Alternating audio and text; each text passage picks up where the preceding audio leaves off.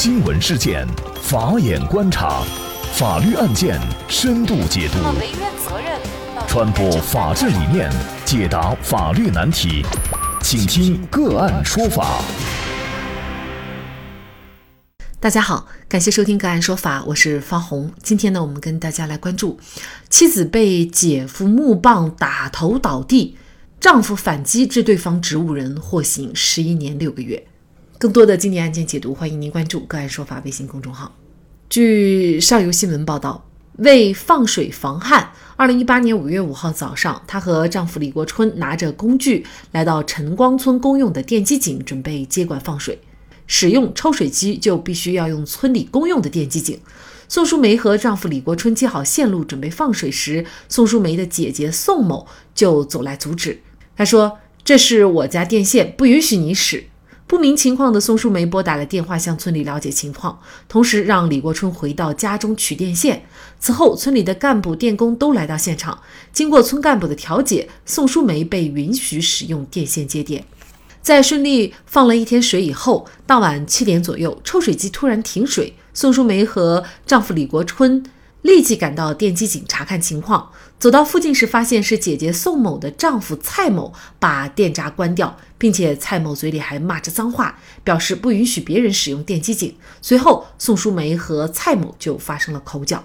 宋淑梅告诉记者说：“电机井是村里所有，我是得到许可后使用，所以我随手就把电闸合上了。”当时蔡某情绪激动，一直在辱骂我。我姐也劝了蔡某，还往回拽蔡某，但是他不听。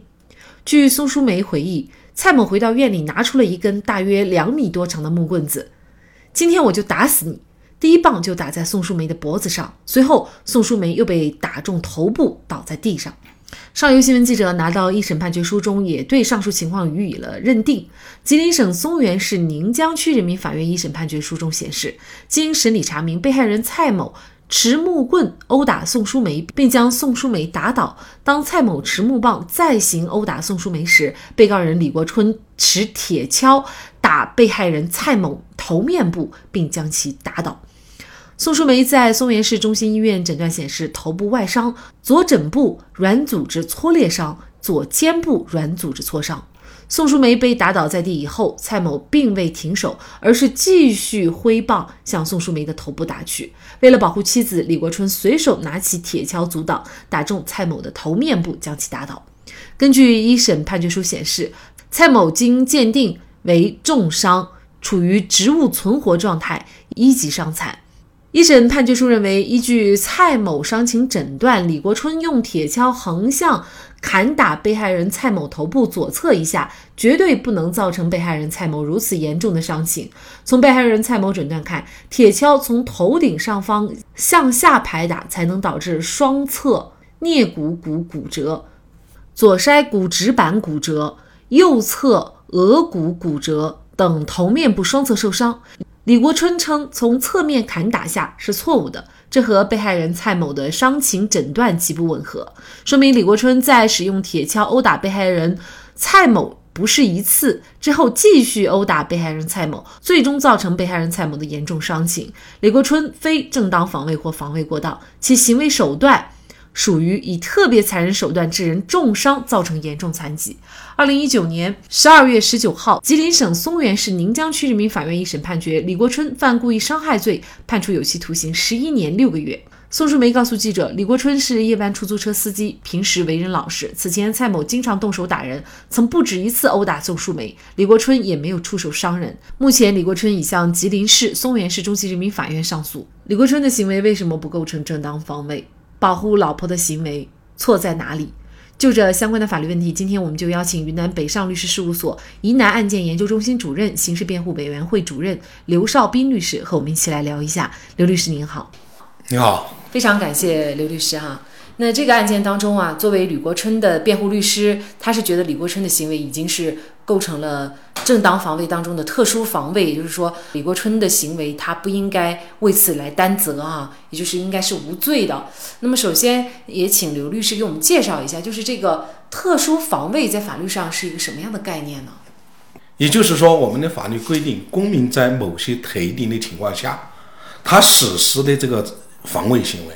他不受一般正当防卫的这种限制，法律给他了一个无限制的这个防卫措施。这样，我们的刑法规定的是他不受刑事责任。因此了嘛，我觉得这个李李某构成特殊防卫，这个没有问题。嗯，那比如说在现实生活当中，什么样的行为他可以不受限度？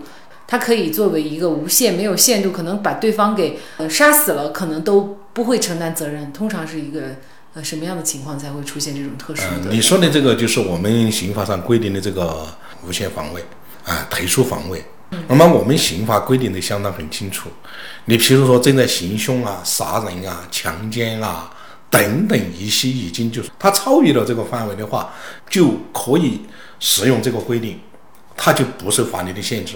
你譬如说，如果说一般的伤害，假如说我们两个都在这里相互之间抓抓扯扯，或许相互之间你打我一拳，我打你一脚。可能他的伤害的后果不是很大，对不对？但是如果说某个人拿着刀子，或许拿着一个凶器，这个凶器而且也是有一种什么呢？能够致人生命危险，甚至导致死亡的这样的前提下，你如果放任这样的行为呢，对这个受害人的这保护程度就达不到我们所期待的那种目的。也就是说，对正在行凶、杀人、抢劫、强奸这一系列的。具有对他人生命有可能直接造成这个生命威胁的前提下，法律就允允许我们实施这个正当防卫。情况紧急的情况下，你不可能要求他，就是说，嗯，都要达到什么样一个标准才能作为一种正当。那么您怎么看李国春的行为呢？您觉得他是属于这个特殊防卫的类型吗？这这个李国春这个案子，我们要从全方位来分析一下。首先一点，李国春去放水，他所使用的这个电击。不是本案当中所谓的受害人的，也就是说不是他姐夫家的。对。那么他去使用这个电机的这个浇水的这个过程，遭到了他姐夫这一家人的这个阻挠。这个他姐夫实施的这个行为，他是一个没有道理的行为，他事实上就是一个故意来生事的行为，对不对？后来他们之间产生了矛盾之后，村上就出面了，就说跟他们调解。蔡某这个人，他实施的这一系列的行为的话，他严格意义上就是一个人找事儿。所以说，我们要把这个村委会的这个行为要看作是什么？看作一个是一是对蔡某的行为这种不法行为的一种制止；另一种，我们要把它看成是什么呢？看成是对李国春放水行为的一种允许。从这个角度上来说，那么蔡某的行为就是一种不正当的行为。那么在进阶着，我们再继续往下看，往下看的这个什什么呢？在李国春放水的这个过程当中，他又实施了第二次的拉闸行为，对不对？这同样是一个生死的行为。好，那么拉闸的这个过程当中，当李国春家在质问他为什么要这样做的前提下，他就实施了一个伤害行为。他这一个系列的过程就就是从一开始的一般的侵权行为，直接就发展到一种一种犯罪行为。那么从这样一个角度上，你充分的来分析了一下，我们在这个案件当中，我们就看到一个什么情况？蔡某在整个案件的这个过程当中，他一直实施的就是一种凌霸，我就要这样做，我就要这样干，反正我就是能强过你，我想把你怎么样就怎么样。而我们在本案当中，我们看到的是什么呢？李国春一家人他完全处于的是一种被动的情况，这个人一直都是被欺凌的这个状态下。还有，在这个案件当中，你再进一步来分析一下。根据案情介绍，之前蔡某就对李国春的妻子宋某进行过殴打。那么从这一系列的过程来说，我们再结合这个案件当中呢，我们就觉得李国春这一家人他是一直都是在蔡某的欺凌之下。但是在本案当中，你就看到一个问题。他和李国春的妻子发生辱骂的过程当中，他就去提了一根两米长左右的这个木棒，他一棒就打在什么位置呢？是打在那个李国春妻子的这个颈部，对不对？李国春妻子一就因为这一棒就倒倒下去了。然后他如果说他把这一棒打了之后，他停止了，可能那个又是另外一层关系。问题的关键是在这样的前提下。他不但没有继续停止，而是继续实施伤害行为，而他的这第二棒是朝着什么的呢？是朝着宋淑梅的头部打去。那么在这样一个前提下，你说李国春他妻子被人打，用这样的方式，完全有可能导致一种生命危险的存在的一种情况下，在这样的一个情况下，他就实施了这样一个行为。我认为他这个行为就是典型的我们谈到的特殊的正当防卫性。因为什么呢？他夫妻连心嘛，对不对？妻子被打了，再加上蔡某这个人之前的相关的这些行为，再结合案件当天的这种情况，危险已经存在。如果说我们在这样的前提下去要求当事人还要如何如何的实施一种正当防卫，这个是一种苛求。但是我们会看到一审的判决，他提到了，就是说为什么他认定啊李国春的这个行为是构成了故意伤害罪啊？其中有一点就是说，李国春用铁锹去打蔡某的头部，然后呢，他没有停止，他是连续的敲打，也是他认定这个李国春有罪的一个依据啊。那么也就是说，作为一审法院，他可能会从另外一个角度会认为，就是你打他一下或者两下就可以了。呃，那你还要继续的去敲打，那么是不是你就在放任了这个后果的发生，或者是说你就故意要把对方给整成重伤或者是死亡？那么你主观的恶性，你就是不是已经改变了？你已经是第一敲打下去，可能就已经可以阻止他的行为，你为什么还要继续的连续敲打？当然了，这里有没有连续敲打，从判决书上也不得而知。嗯，但是可能这个判决的逻辑是这个样子的。法院这个判决的话，它本身就有问题。你看他在这个判决书上，他就搞了一个这样这个方面的这个陈述。他说：“这个依据蔡某的伤情，李国春用铁锹敲打这个被害人蔡某的头部以下，是绝对不可能造成被害人蔡某如此的伤情。那么他说，从被害人蔡某的诊断看，铁锹是从头顶方向往下打，才导致了这个骨折。那么就可李国春的这个。”供述的话就吻合，对不对？他，但是他谈到这一个问题的时候，他就再进一步推断出一个问题是什么呢？推断出，就李国春用铁锹打这个蔡某，应该不止一下，得出了这样一个结论。其实我们应该知道，在本案当中，我们要看一个什么呢？要看一个特殊情况。李国春手持的是铁锹，在那样的环境下，铁锹到底跟这个蔡某？带来了多少的损害？其实那个完全是通可以通过司法鉴定、法医鉴定当场就可以解决的问题。提敲它只要着实的打在人的身上，那个是肯定是有有痕迹、伤伤情、伤痕这一方面的这个情况来出现。是打一敲还是打几敲？这个完全就用这个司法鉴定就可以解决的问题了。那么咱们法院用一种主观上的一种逻辑来推理，用用这样一个逻辑推理来他认定这样一个情况，我们觉得这本身就是一个问题。那个蔡某他身上到底有多少伤，受了几敲，不能用一个推断，这个是必须要用证据来证明的。蔡某的身上他到底受了几次伤害，你完全可以通过司法鉴定就来解决。法院事实上他就是从他们的这样的一种主观推断来导致。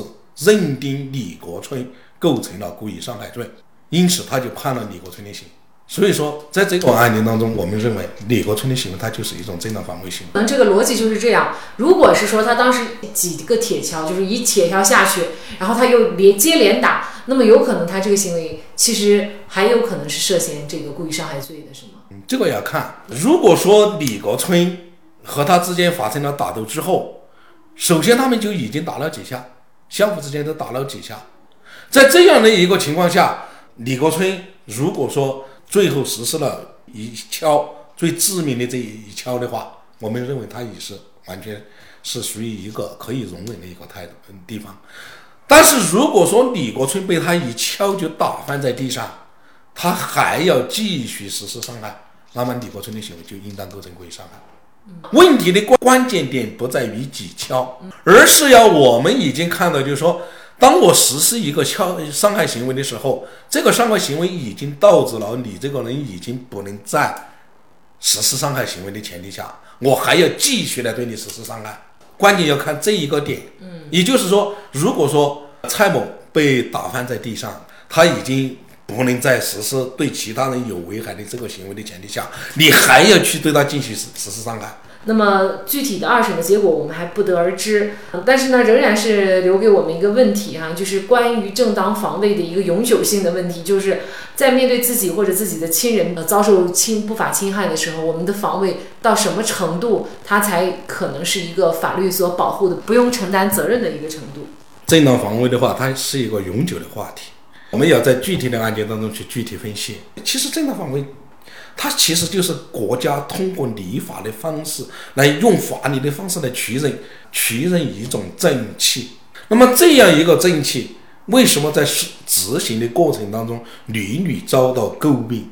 其实是我们在执法的过程当中出了问题。事实上，正当防卫它就要关键看你的行为的正当性。如果你的行为不具有正当性，它就不具有正当防卫的这个标准。如果你的行为具有正当性的前提下，那么我们就应该充分考虑正当防卫这一个，呃，你譬如说在本案当中，你所谓受害人的一系列的这种拧巴行为，如果这这一系列的拧巴行为如果不加以制止的话，有可能宋淑梅的生命就会处于一种什么呢？非常危险的状态。那么在这样一个前提下，她的丈夫实施了这个行为，他就是一种正当防卫行为。生活当中主要考虑的一点是什么东西呢？问题的关键是我们要在整个案件进行评判的时候，充分的衡量一下这个人的行为，他到底超没有超出必要的限度，也就是说很复杂。呃，正当防卫，你说一般防卫、正当防卫、特殊防卫，有些情节上啊，呃，手段上啊，方法上啊，还有整个案件的这个过程呀，你都要把这些东西全部揉到这个案子里面来看。当面对老婆被打倒在地的时候，哪个做丈夫的不会防卫？又何况木棍是打在老婆的颈部和头部，棒棒致命。而姐姐一方提到，哪有把人打成这样还逍遥法外的？蔡某又是家里的顶梁柱，变成植物人以后，整个家庭就难以维系了。所以，受害人的妻子认为，判十一年都是轻的。被打成重伤或者是死亡，是否就一定要坐牢？法院如何判案才能实现法律的公平和正义？本案的二审结果，我们继续关注。那么，大家如果想获得我们节目的图文资料，欢迎您关注“个案说法”的微信公众号，在历史消息当中就可以找到这期节目的全部图文资料。那么，大家在生活工作当中遇到一些法律问题呢，也欢迎大家向我们进行咨询。您可以添加幺五九七四八二七四六七这部手机号码的微信号，就可以找到我们。他们都非常的资深、专业和负责人。感谢您的收听，我们下期节目再见。